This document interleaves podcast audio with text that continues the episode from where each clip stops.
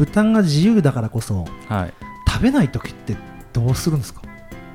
まあ、食べないってことはほとんどないですあね食べが悪い時でも、はい。まあ一定量はもう基本食べてくれるっていう感じそうですね。だから全体が食べないっていうよりはやっぱり食べない子もいるなっていう、うんまあ、あんまりその、ね、例えば風邪をひいてってこともあるのでそういう時はまあまたちょっと特別に、うん。まあ、管理をしたりはしますけどね。うん。そうだそうだ。それもそうですね。病気の管理とかもそうですよね、うん。この子ちょっと病気かもって思ったら特定しなきゃいけないですもんね。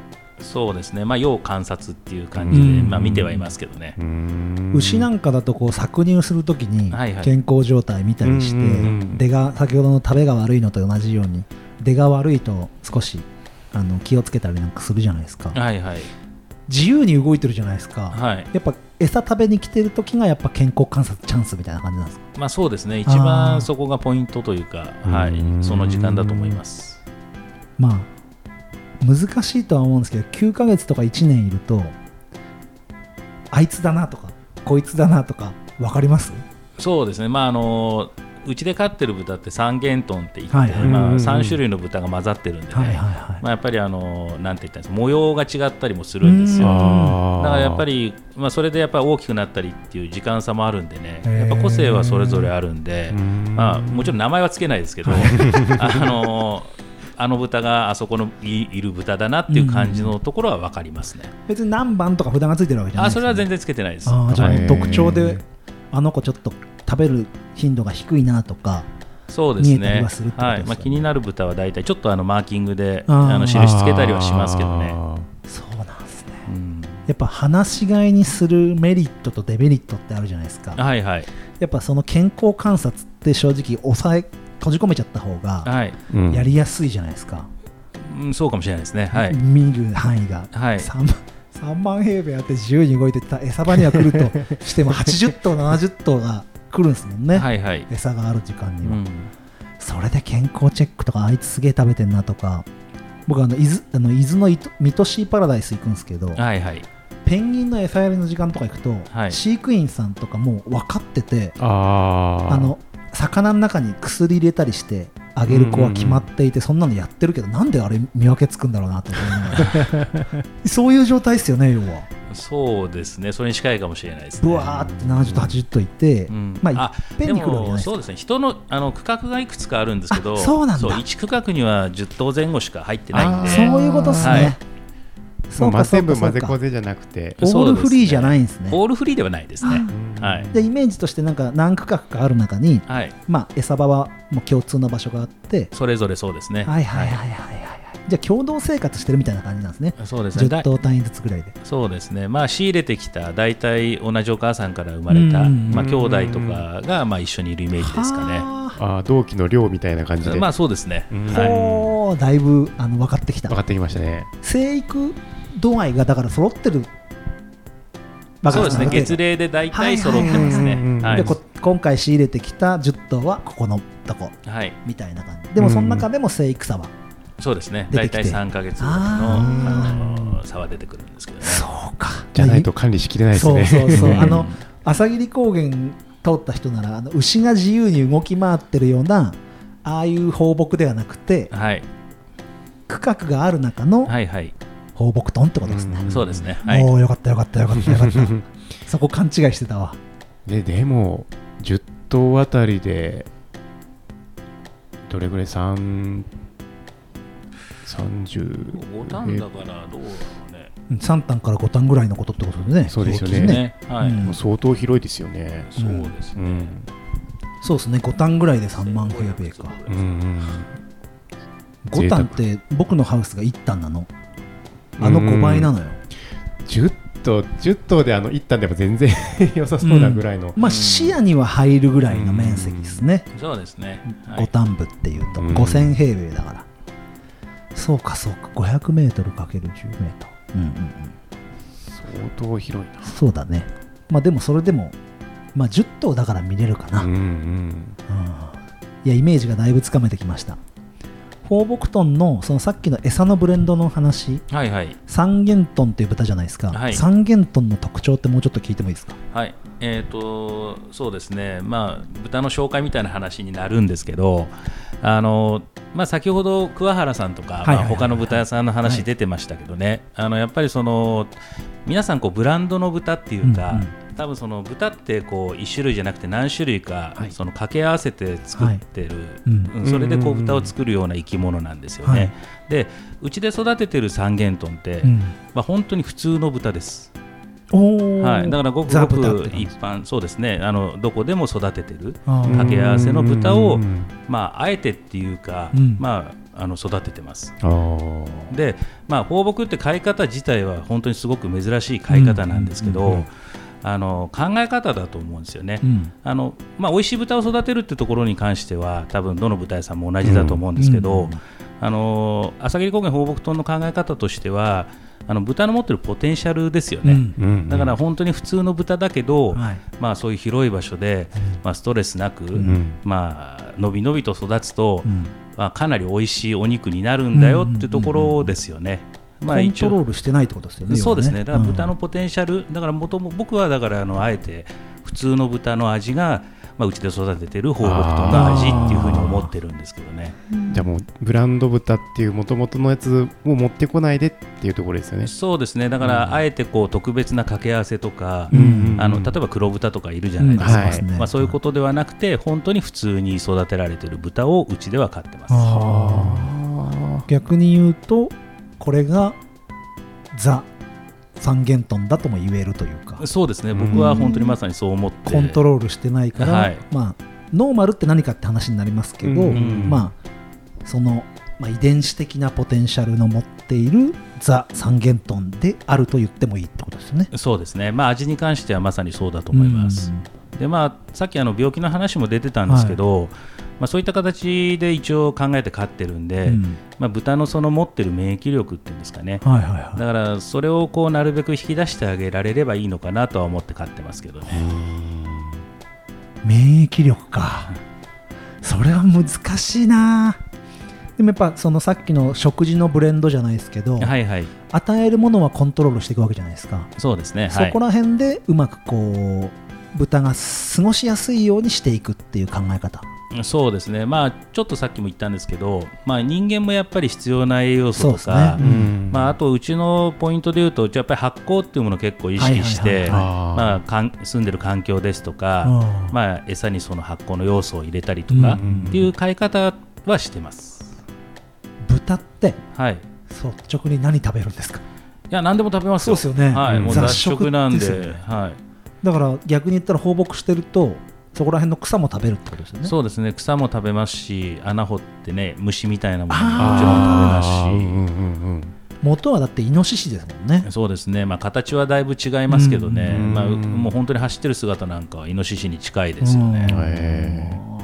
じゃあ本当に、まあ、コントロールはしてる食事は与えるけども彼らは自由にその囲われた中ではあるけどはい、五反部5000平米の中ではい、食べたいものを探したりとか、そうですね、うんちょっとそこら辺の葉っぱつまんだりとかもあるってことですね。ありますね、はい。結構その関谷さんが与えるものじゃないものも食べてるってことですか？もうそれは間違いなく食べてるます。はあい、ーじゃあ言ったら狩りをしてるわけですね。ああ、してると思いますね。え本当におあの飛んでる例えばバッタとか、はい、えー蝶々とかはい、はい。追いかけるんですか？どうですか、蝶々追いかけてるのはあんまり見たことないですけど、ね、まあ、バッタぐらいは多分いると、はい、あの捕食して食べるような感じはあると思いますけどね。折り返してミミズとかも食べそうな気がしますね。そうですね。言ったら「ライオンキング」のイメージでしょ？うん、あのなんだっけ？ブンバーのイメージ。そうそうそうそうそうそうそえー、でも食べるよな雑食だもんな、うん、え飼料って基本的なものって何があるんですか？そうですね。うちの、まあ、そこもこだわりの一つだと思うんですけど、はい。まあ、先ほどねあのアニマルウェルフェアの話が出てましたけど、あのまあ、やっぱりあの世の中的に結構ほらフードロスの問題とかってあるじゃないですか。はいであのこれは僕は恵まれてる環境だと思うんですけど、うん富士富士宮って結構食品加工の会社が多いんですよね。はいはいはいはいはい、であのーまあ、残飯とかではなくて、やっぱりその作りすぎたものとかが結構あるんですよ。でそういったものを例えば参拝屋さんも集めてちょっとブレンド、うん。餌用にブレンドしてくれるような業者さんもいたりして、はいはいはい。だからあの、まあ、内容を言うと例えば落花生ですとか、うん。まあ、さつまいもの皮ですとかうん。まあそばとかお茶とかですかね。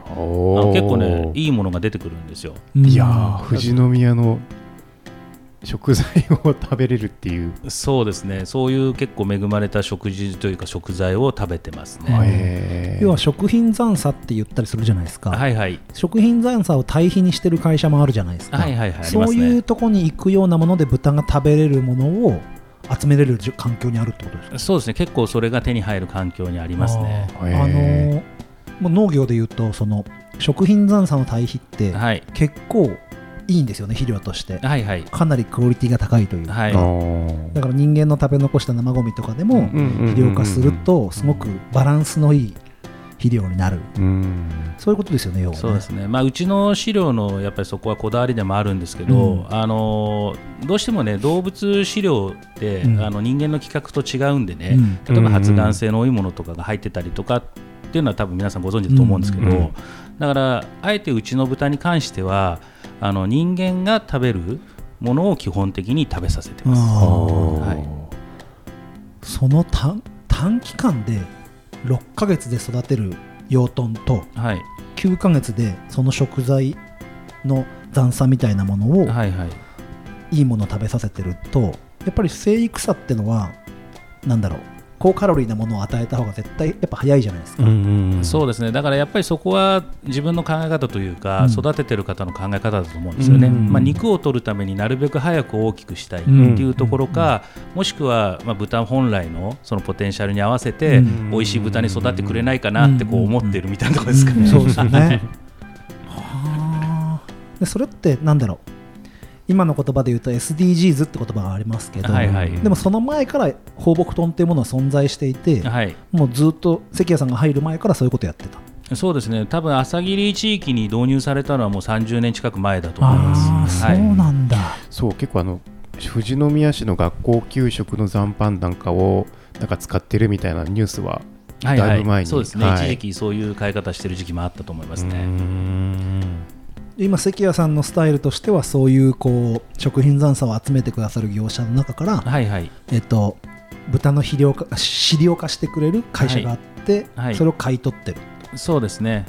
ただやっぱりこう、ね、こちら側がすべて希望した通りにはもちろんならないんですけど、うんあのーまあ、ある一定のところを目指してやっぱりこうブレンドしてくれるような会社があるんで、うん。まあ、そこを利用させていただいてますね。へその、まあ、率直にですけど、はい。さっき落花生って話があったんですけど、はいはい。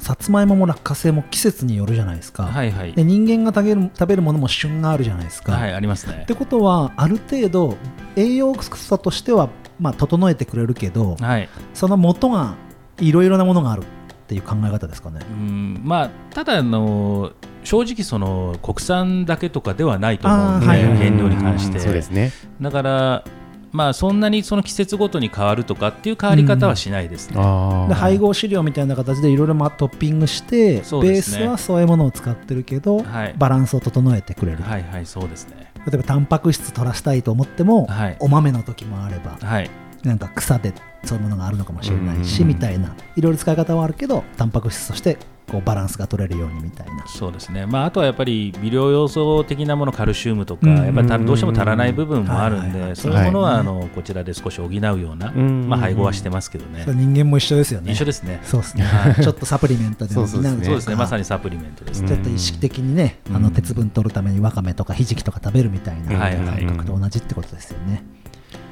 季節によってやっぱ浮き沈みがあるってあったじゃないですか、はい。それってその季節によってし飼料も質変えたりします？いや、うちは特には、あないです。はい、さっきの食いっぷりを見ながら、調整はしますけど、内容を特にその夏用とかうん。冬用にするってことはしてないです。結構あの牛の知識なんかもだいぶ僕らもこの番組通して入れてきて、はい、牛って結構こう海外から輸入してきた飼料をうんうまく混ぜてくれてあるのを買ってはい、はい、食べさせてて、うん。だけど状況によって質も変えたりとかしてるってあったけど、そこまで細かくは気にせず、そうですね、うん。多分そのそのなんていうんですかね動物からうん。もらうものの違いもあると思いますよね、あー。まあ牛はやっぱり牛乳が多いですもんね。そうですよね。うん。肉じゃなくてね。そうですよね、うん。だから肉だとやっぱりそのボディ本体うなんんでね、そうですよね、うんはい。そうか。そうですね。はい。またこうまあ牛乳ってまた違いますもんね肉とはね、うん。結構ねお水をねたくさん飲んだりでも変わりますもんね、うん。そうですよね。ん豚のご飯って奥深そうっすね。そうですね。正直だってあんなちっちゃいぶ最初来るとき何キロぐらいなんですか？どうですかね。5キロとかぐらいじゃないですかね、うんで最後出すときって？うちの豚はだいたい110キロから130キロぐらいですかね。何倍？20あすごい。まあ1年以内でしょ。そうですね、はそんだけでかくなれるんだもんな。うん。まあそれでもまだまだね本当に大きくなると300キロぐらいになりますんでね。ああ え？長い期間やればってことですか？あの2年ぐらい飼ってるとそれぐらいになりままあまあそうですね。若い時時で出すってことですもんね。すそうですね、それ聞くと「千と千尋」のお父さんとお母さんを 思い出してしまいます。どういうこと？どういうこと？わかんないですか？わかんない俺千と千尋あんまり詳しくない、冒頭うん、神様の食べ物を食べちゃってあーなんか豚にされなっちゃうんだるんですよ、ねはいはいはいはい。ピシピシこうね後ろでムチ叩かれてそのぐらい大きくなっちゃうってことですよあのね豚はかなり大きいね。あれはだいぶ成人というか。す ねもう300キロぐらいあるんじゃないかと思って。何かとジブリって豚にするよね。紅の豚にそうだけどさそれはあの そうですね。本人がね豚になっちゃう。そうそうそうそう。いや本当にだって人間ってさ3000とかで生まれてさうんうん。20キロぐらいになるのって結構な。20キロだって小学低学年ぐらいですよね。そうそうそう。6年とか7年とかかかるわけじゃん。うんうんうん。それをね 6ヶ月。だから食べ物ってすげえでかいと思うんだよね。うん。だけど、でも食べるか寝るかなんですよね、うん、豚さん。ぶ食べるか寝るか、まあ、ちょっと遊ぶかそうですね。基本的にはそんな感じですね、やっぱだから遺伝子がなす技ってことだよね。うん。三元豚という。そうね。もうポテンシャルがなす技ってことまあ、あの生産現場の話をするとやっぱりねせあの肉として出荷することを考えればやっぱり早く大きくんするっていうのが効率的にはいいですよね。だから養豚業界の話聞いてると、ん。やっぱそこはどんどん早く、あまあ、ー4ヶ月ぐらいで出荷するっていう話も聞いてるんで、うんおーなんかね僕それねそれこそテレビ番組で見たんですよ。はいはい。なんかそのまあタイもそうじゃないですか、はい。あの遺伝子いじって筋肉の多いタイみたいな、はいはいありますね。うん。ゲノムありますよね、はい。ゲノム近畿大学かな。どこだかあにやってあのマッチョなタイうん。遺伝子いじって。うんうん。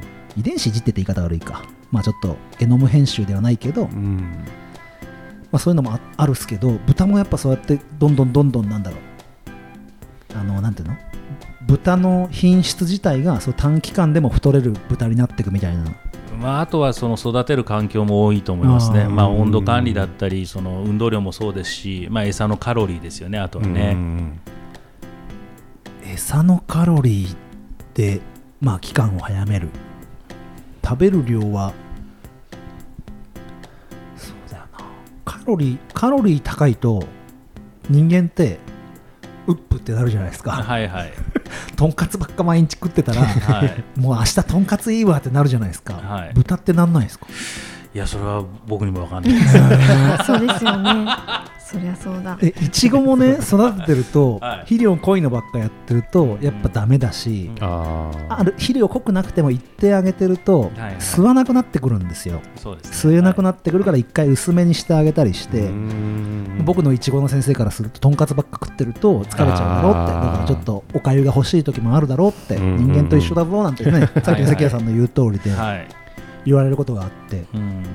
豚ってどうなのかなと思ってそうですね。まあ、それはやっぱりでも飼ってる方の考え方だと思うんですよね,、うんね。本当にどっちが正しいとかではないと思うんですけど、うんそうですね。うん。はいだけどやっぱりまあねだからやっぱり生産現場っていうものに、うん。まあ、消費者の方がやっぱ興味を持ってもらうっていうのはうん。すごく僕らの課題だとは思いますけどね。うん。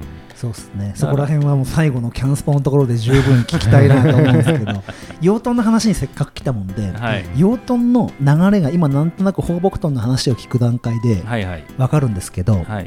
あの知ってる範囲でいいんですけど自分で交配させてはい産ませてっていうところもあるってことですよね。あもちろんあります。はい、うん。それってあの牛さんとかと一緒ではい。あの種を買ってきてはい。あの医者さ医者お医者さんとかにやってもらってってことですよね。そうですね。まあ養豚家さんは結構自分でやられる方ああ。のうちは一応株式会社になってるんですけど、はうちの役員はあの一応神奈川の方で普通養豚で、自分のところで小鳥もしてますね。はどっちがなんていうんですか多い少ないじゃないですけど、はい、ぱ多いのは自分とこで小鳥のが安い。そうですね。コスト的には間違いなく、ん。あの自分のところで小豚を生産した方が安いですね。なんかそんな感じですよね。うん。ただ今あの実情うちで小鳥をしてないっていうのは、まあ、ちょっとリスクがね今あの病気の絡みとかがあって、うん。ちょうどそのお母さんの免疫が切れるときに病気が、あの出る可能性が高いんですよ、ちょっとそこの管理がしきれないんで、あー。確かに。まあうちは今だ小鳥っていうのはしてないんですけどね、うんうん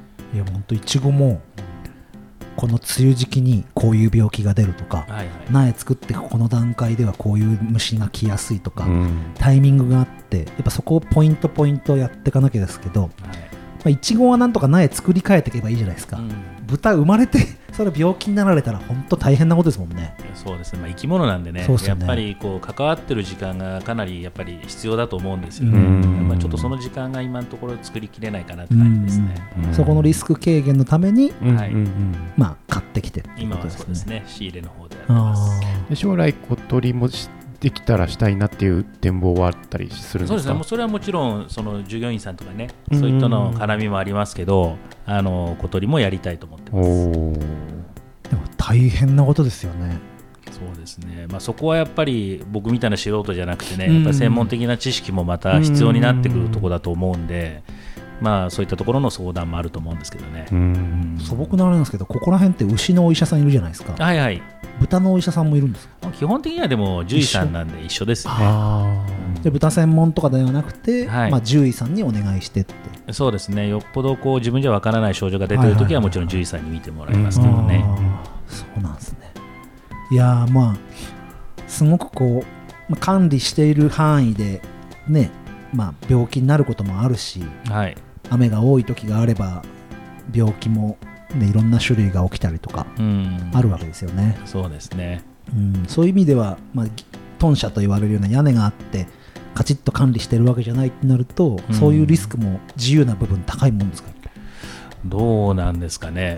やっぱりその管理の考え方はまあ全く違うと思いますけどね。うん。まあ、免疫力を上げるっていう意味でのバリアは強めてるっていう。そうですね、だから豚さんに頑張ってもらって、うん。こっちの管理は極力減らしてるっていうところですかね。そうですよね、はい、そう考えるとどっちがどっちとはもう先ほど関谷さんが言った通りどっちがいいとかどっちが悪いじゃなくて、うん考え方の問題ってそうことですね、はい、そうだと思います。それで豚がねいい状態で育ってって、まあ、自分の経済的な役割を果たしていければそれでいいですもんね、うん。そうですね、まあ、経済動物なんでね、うん。まあ、評価するのはあくまでもお客さんそうですよね、うん。はい。お肉の味でお客さんが判断そうそうですよ、はい。最終的にはそこですよね評価基準は、、はい、あとはその考え方もね、うん。一つの売り方になりますしね、そうですね。う。ん。逆に放牧豚の方がいいっていう考え方の人もいれば、うん。普通の普通になんだろう豚舎で飼っている豚の方がいいとか、まあ、安い高いもあるだろうし、ん。そうですね、もちろんありますからね。じゃあ養豚のことをちょっと聞いていきたいんですけどどうですか2人は。養豚なんか質問あります？いや病気になった時とかって、うん。やっぱ薬とかって餌に混ぜてうん。というか、与えたりとか？やっぱり基本的にはあの隔離して、あはいあの感染か。まあ、人間と一緒ですよね、まあ、養生の、まあ、でできる範囲で手当てをするっていうことですかね。うん。で手に負えなくなればもちろん獣医さんを呼んでってことですかね。本当に人間と一緒ですね。そうですね、まあ、ただ、うちの豚は正直その、本当に生き死ににかかるようなところまであんまりいかないんで、まあ、早めにこう見つけてあげられれば、うん。まあ、早めに隔離したりできれば、そんなにひどくはならないんでうん、よくなればまた戻しますけどね。うん。やっぱその症状的なものは餌の量とかで判断するんですかね。そうですね、食欲もありますし、あとはやっぱりね、動きが鈍くなりますね。あうん。顕著に。そうですね、まあ、ちょっと軍から外れてみんなと一緒に動かなくなったりとかするんでね。まあ、そういう時は要注意ですね。はあ。やっぱ豚って群れなす傾向あるんですか？うーんまあ普段からずっとこう群れで動いてるわけじゃないんですけど、はい。ちょっと驚いたりとかした時にバーッと逃げるじゃないですか。そういうそういう時に一匹だけこう取り残されてたりっていうのはもうちょっとあれって思いますよね。健康状態に不安ありと。そうですね。ちょっと要観察かなって。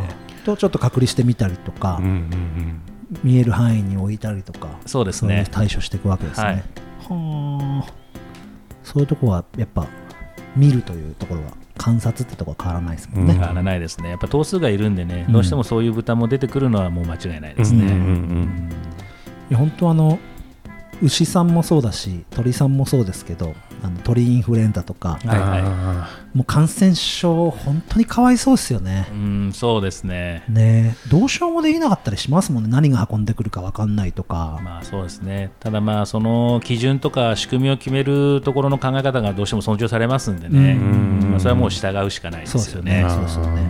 うん。周りに広げない対策の方法だったり。うんそうっすよね。なんか本当富士宮って豚をブランド豚作ってたりするから、はいはい。あのートンコレラの時、はい、うん。みんな東北に逃がしたりとかうん。してね、出ましたね。はい、う豚ごと豚舎ごと買って 逃がしてそこでなんとかやり過ごすみたいなね、うん。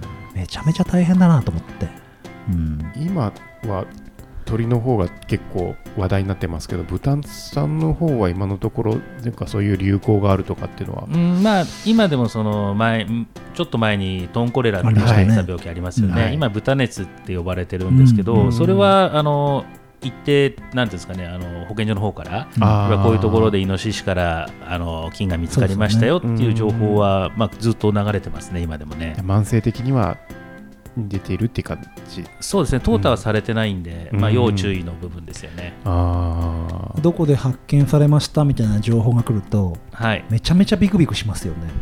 そうですね、でも、まあ、免疫高めなんで、うん。で正直その、まあ、それで判断しちゃいけないとは思いますけど、うん。放牧をやってるところからまだそういう病気が出たっていう話はないので。すね。ででやっぱり豚が媒介してるっていうよりは人の動きに合わせてやっぱ病気が動いてるんで、うんうんうんうん。だからまあその辺はもうもちろん要注意で見てますしね、うん注意はしてますけど、まあ、豚に頑張ってもらうしかないかな。確かに人が出入りするってすごく大きいじゃないですか、はいはい、あのうん。いちごもそうなんですけど人が触ると病気広げるんですよ、うんうん。つゆ持ってたりすると、はい。やっぱ人の足とかはい。人の服とかうん、そういうことですよね。そうですね。やっぱりあの豚の餌あげる場所にはい。入るときとかめちゃめちゃ気使います、そうですね。うちは正直そんなに気使ってないですね、はい。あのひどい話だと例えばあの海外とか行って、はい、トンコレラとか豚熱が流行ってて、はいはい。帰ってきた時に、うん。そのそのままトンシャ行っちゃったりとかするとはい。やばいとか、あそれはもちろんそういった経緯とか経路は気にしますねそうそう当然ね。そういうのすごい厳しいってはい。他のポッドキャスト番組で豚やってる人がいて、んそんな話もしてて、はい。会社としてすごい厳しく。密集してればするほど危ないですもんね豚がね。うんまあ確率は上がりますよねね。当然ね。接触の率がコロナとかと一緒で、ん。密ですもんね。確かに。放牧してるからあんまり人の手が加わらないからこう接触回数が少ないっていうところもあるんですかね。まあ人間との接触の回数は少ないですけどね。うん。ただ鳥だとか他の生き物とあそっか。かと接触する可能性はね高いんでね。ただやっぱりコントロールできる範囲とできない範囲が正直あるとは思いますねまあでも免疫高めっていうそこが一つの。そうですね。そこはもう本当にポイントだと思いますうねん。まあでもそのなんて言うんだろう。健康に育てていくっていううん。考え方は、とにかく変わらないし、うん。ぶどうにぶぶぶ豚にとって はい。いいことをとにかく考えてやっていけばまあえらい大きな感染症とかうんうんがそこから出ちゃうってことはないですよね。そうだと思いますね。まあ、飼ってる期間もね、うん。やっぱり若い、まだあの活力のある時期だと思うんですよ。でやっぱりにだからその辺は生き物全般だと思うんですけどね、やっぱり若い時期は基本的には免疫も、ね、高めですし、うん。だからやっぱりそういう健康ってことを重要視して、うん。まあ、飼ってあげれば、うん。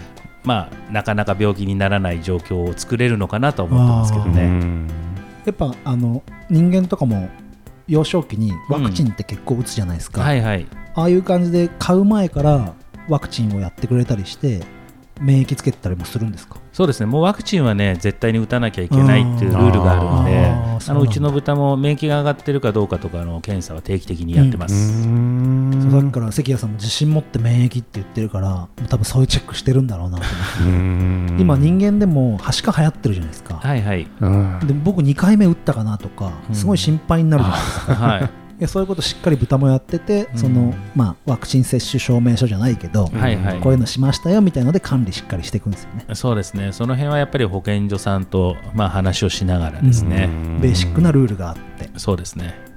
まあ、一つブランド豚を育ててる地域でもありますしね。うん、うんうん三元豚だけじゃないから。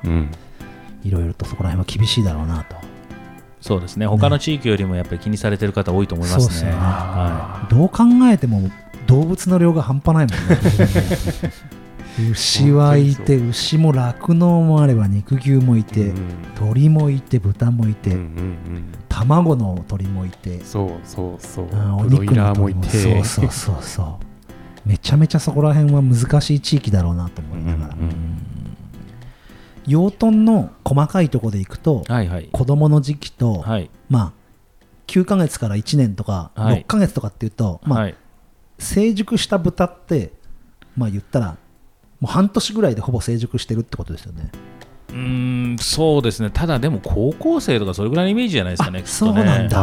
さっきのね体重の話じゃないですけど、はいはいはいで多分ねあのそれこそ豚を食べる文化が昔からあるようなところってやっぱ大きく育てて食べる豚もラインナップであるんですけど、そういった意味意味で言うと日本にはそのしあれがないっていうだけで、うんうんだからもし仮にですけどねあのまた差別化うちがするってことを考えるんであればちょっと大きくした豚を出荷してみたいななんていうのは考えてますけどね。面白いですね。うん、料理屋さんではね結構そういう大きい豚を、ん。あの望むシェフなんかも多いんですよあね。へー。食感とか使い方によって。あとはやっぱり味も結構違うと思います。へどういう感じの味を求めてくるんですかシェフは？あのなんて言ったらいいんですかね。やっぱり大きくなった方があの味に落ち着きが出るっていうんですかまとまりが良くなって、まあ、うちも何回か試しで大きい豚はいはいはい。育てたことあるんですけど、うん。それはそれで美味しいですよ。ー。部位でへ部位でとかっていうよりも全体的に？全体的に変わりますね、面白。ただねでかいしねもちろん破壊力もある。ん で簡単にはいかないと思います確かに。ちょっと凶暴になってくるわけですね。うんまあ、向こうはね遊んだつもりでも300キロからぶつかってきたらね シャレにならないんで。確かに。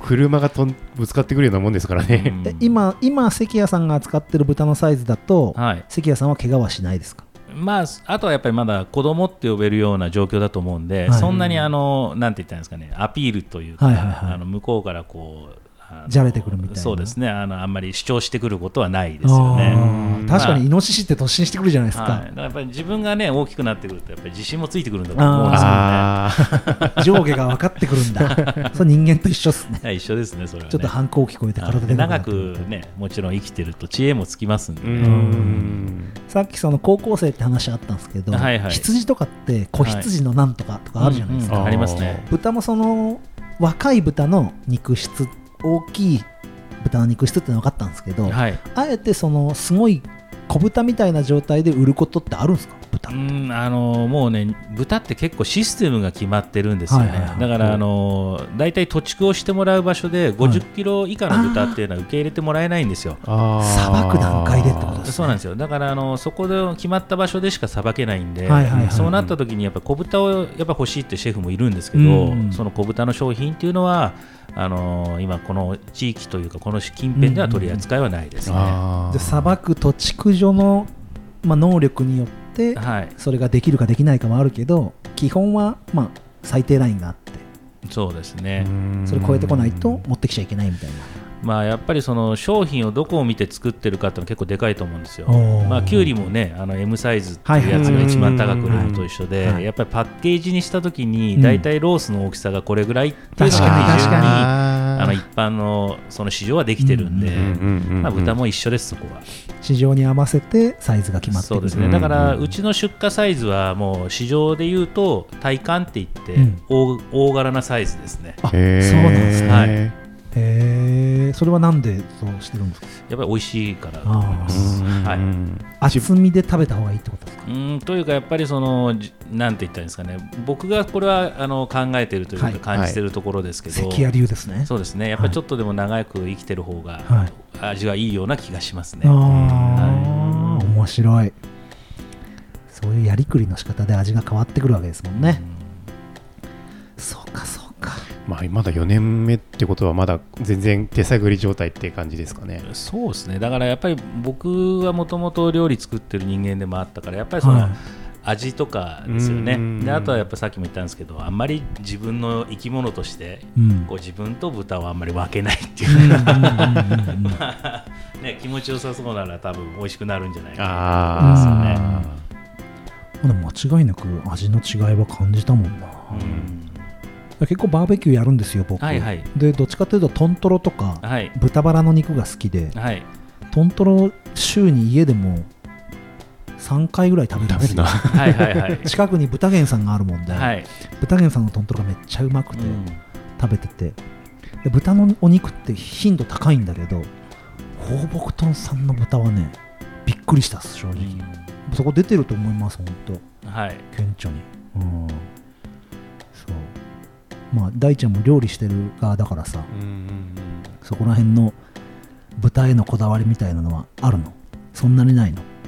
あ一回あのキャンスポの、うん。ごめんなさい。あの話こう話になってきますけどあのランチ。コラボランチでうん。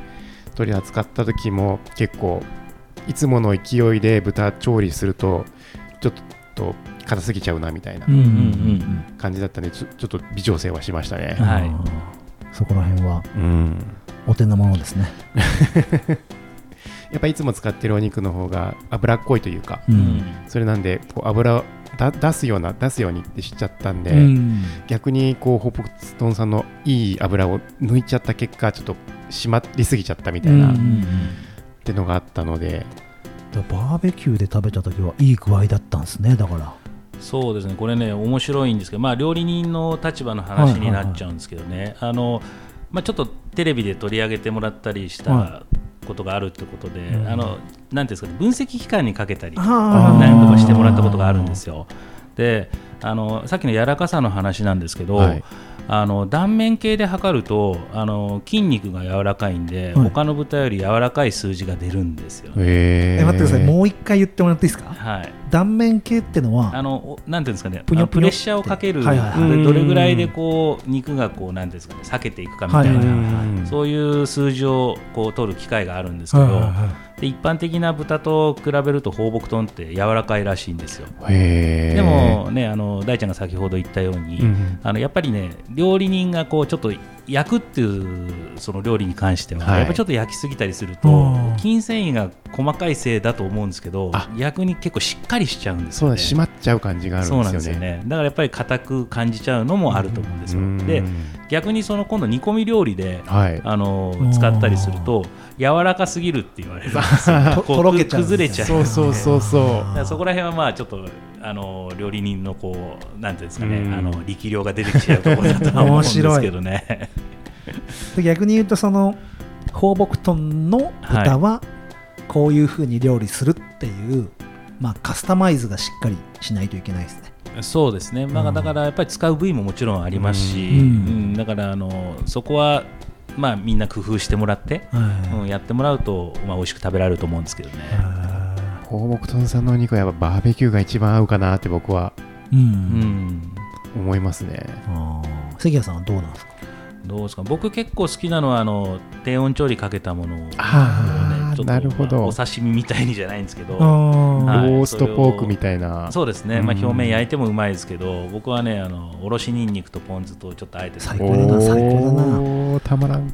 僕いつもトントロそんな感じで食べててめっちゃいいっすよねいや養豚の話から食の話に行きましたけど ちょっと私には聞かないんですか？あどうぞどうぞ。あ 何を？いやいや私好きな好きな豚料理とかなんか聞いてほしかったあどどんなんと思って言えばいいじゃん なんで聞かなきゃ言わねえんだよ。すごい、まま、回ってくるかなと思ってたけど。どんどん喋ればいいで。タイミング見計らってた。なタイミング見すごい今日見計らってたんですけど全然入入る余地ないなと思ってうんうん聞いてました。どんどん入ればいいですよ私あのすいませんあの放牧とあんまり食べたことないんですけど、はいはい、豚しゃぶが本当に好きで、うん、でもまあ与党の話じゃないなこれ。すいません。それだけいやいや全然。